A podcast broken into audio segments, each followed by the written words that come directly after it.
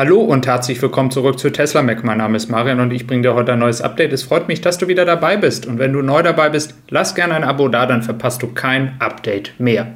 Wir starten heute rein nochmal mit dem Thema Batteriefabrik, denn ich hatte ja gestern schon ein Update gegeben, dass Panasonic eine neue Batteriefabrik in den USA eröffnen möchte. Und das ist ja grundsätzlich eine sehr, sehr gute Nachricht. Zwei Fragen stehen jetzt natürlich im Raum. Panasonic hat ja schon mit Tesla eine bestehende Fabrik in Nevada. Fragezeichen, warum baut man diese nicht weiter aus? Auf der anderen Seite möchte man ja die Batterieproduktion für den Cybertruck machen. Daher ergibt sich ja jetzt die Situation in Oklahoma, dass man hier wahrscheinlich eine Fabrik baut, die einfach näher an Austin ist. Und äh, man hat jetzt auch nochmal explizit gesagt, dass man äh, Panasonic braucht, weil natürlich die Produktion für den Cybertruck ist und der Cybertruck an sich ja schon ein größeres Batteriepaket hat, also viel mehr Batterien braucht, als wenn man sie jetzt in ein Model 3 oder ein Model Y reintun würde. Und das deutet nochmal darauf an, dass wirklich Tesla wirklich, wirklich Bedarf hat.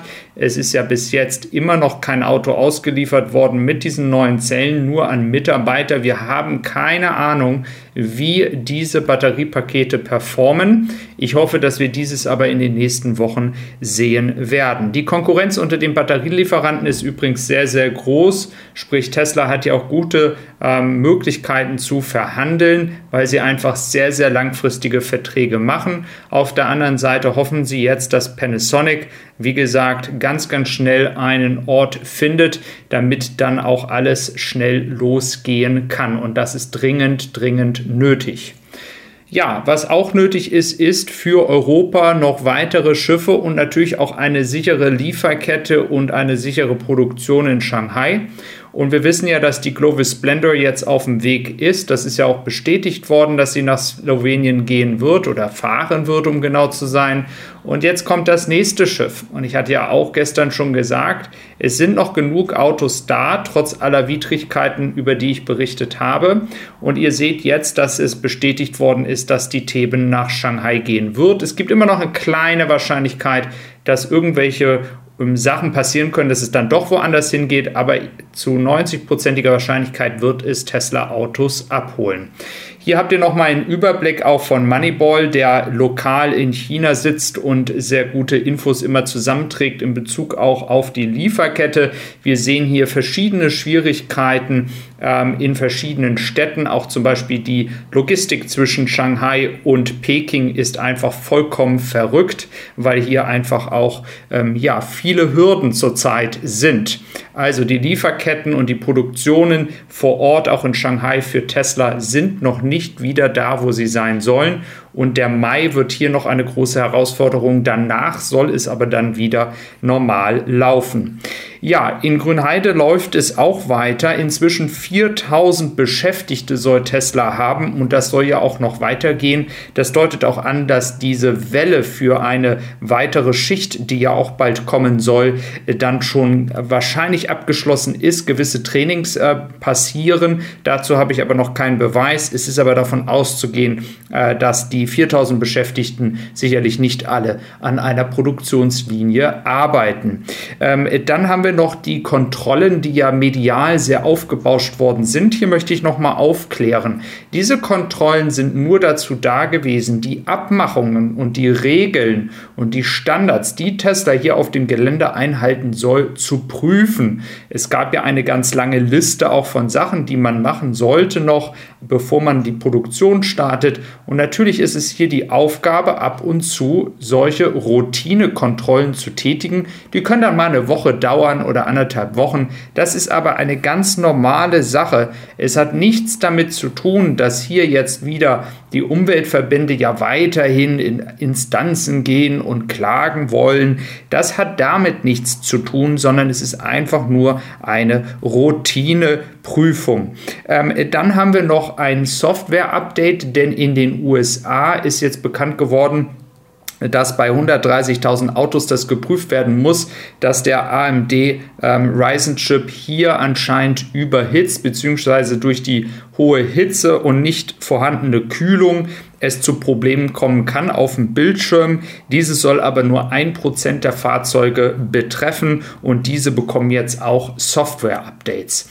Dann hatten wir und ihr mir ja auch viel mitgeteilt, wie sich die Art der Lieferzeiten geändert haben. Ich möchte noch mal betonen, das hat nichts jetzt mit den Schwierigkeiten in Shanghai zu tun. Es gibt eine grundsätzliche Änderung, ähm, die auch tatsächlich in den USA schon länger da ist. Äh, denn es wird jetzt Zeitfenster geben. Sprich, wenn Leute von euch, wenn irgendjemand noch kein Zeitfenster hat oder wenn irgendwas verschwunden ist, es gibt gerade Updates im Hintergrund, die dir wirklich Zeitfenster geben. Die können innerhalb von zwei Wochen liegen, die Zeitfenster. Es kann aber auch ein Zeitfenster von anderthalb Monaten sein.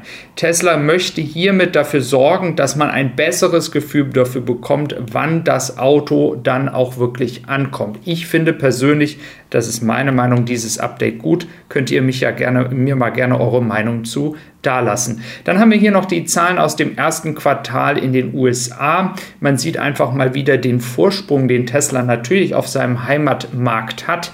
Kia verkauft sich auch ganz gut äh, mit einem riesen Plus von 735 Prozent. Auch Ford ist jetzt schon mit einem Plus von 91 Prozent dabei. Ähm, hauptsächlich natürlich mit dem Mustang Mach-E. Hyundai auch mit über 200 Prozent. Also man sieht, der Markt, der Elektroautomarkt in den USA wächst auch stetig weiter und wenn wir die Elektromobilität voranbringen sollen und wollen, dann ist dieses auch in Ländern wie in den USA nötig. Ja, was auch nötig ist, ist äh, die grüne Energie, die nachhaltige Energie, Strom aus Wind, aus Solar und anderen äh, Möglichkeiten zu gewinnen. Und hier soll es wieder ein neues Rekordjahr werden. Ähm, das ist zumindest geplant. Und man darf dabei nicht unterschätzen, dass auch die äh, Chinesen sehr, sehr viele Solaranlagen Solaranlagen bauen, inzwischen in den USA, auch wenn der Anteil verhältnismäßig noch recht klein ist, immer mehr große Solarparks gebaut werden, Windkraft wird gebaut, es wird sehr, sehr viel investiert und äh, von daher sind wir da wieder auf Rekordkurs dieses Jahr, auch wenn es noch schneller gehen müsste. Und ein großer und wichtiger Aspekt dabei ist natürlich auch das Megapack und das Powerwall-Business, um eben halt die Solaranlagen den Strom zwischenzuspeichern, genauso wie bei den Megapacks eben halt für größere ähm, Windparks oder Solarparks, je nachdem, ist ein Business, ähm, welches immer in Vergessenheit gerät, vor allem auch bei Tesla. Aber es gibt ja auch auch noch andere Unternehmen, äh, die sich in diesem Markt bewegen. Die Aufmerksamkeit ist oft hier bei den Megapacks und Powerwalls von Tesla. Ja, du kannst mich auch noch auf Tessie Supply, meinem Podcast, folgen und dann wünsche ich dir einen wunderschönen Tag. Mach's gut, bis dann und tschüss.